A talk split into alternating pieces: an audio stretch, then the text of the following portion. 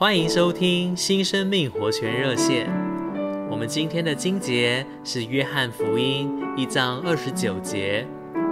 次日，约翰看见耶稣向他走来，就说：“看哪，神的羔羊，除去世人之罪的。”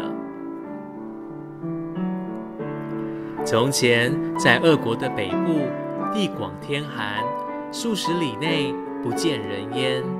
冬季冰雪不化，出门多用雪车。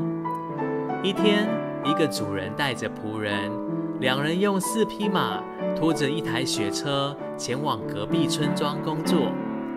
途中，忽然遇见了狼群，远远追来，形势凶猛，无法躲避。为求自保，不得已放弃一匹马。群狼立刻朝向那匹马而去。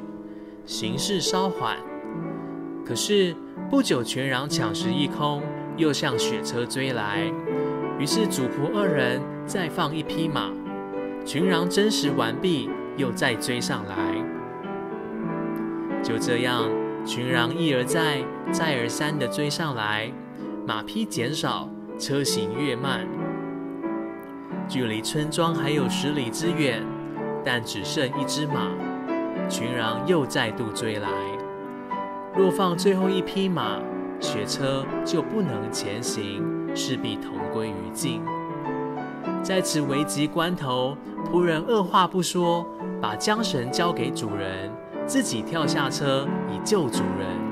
因着仆人的舍命，主人才得以加鞭赶马，勉强达到村庄，保全性命。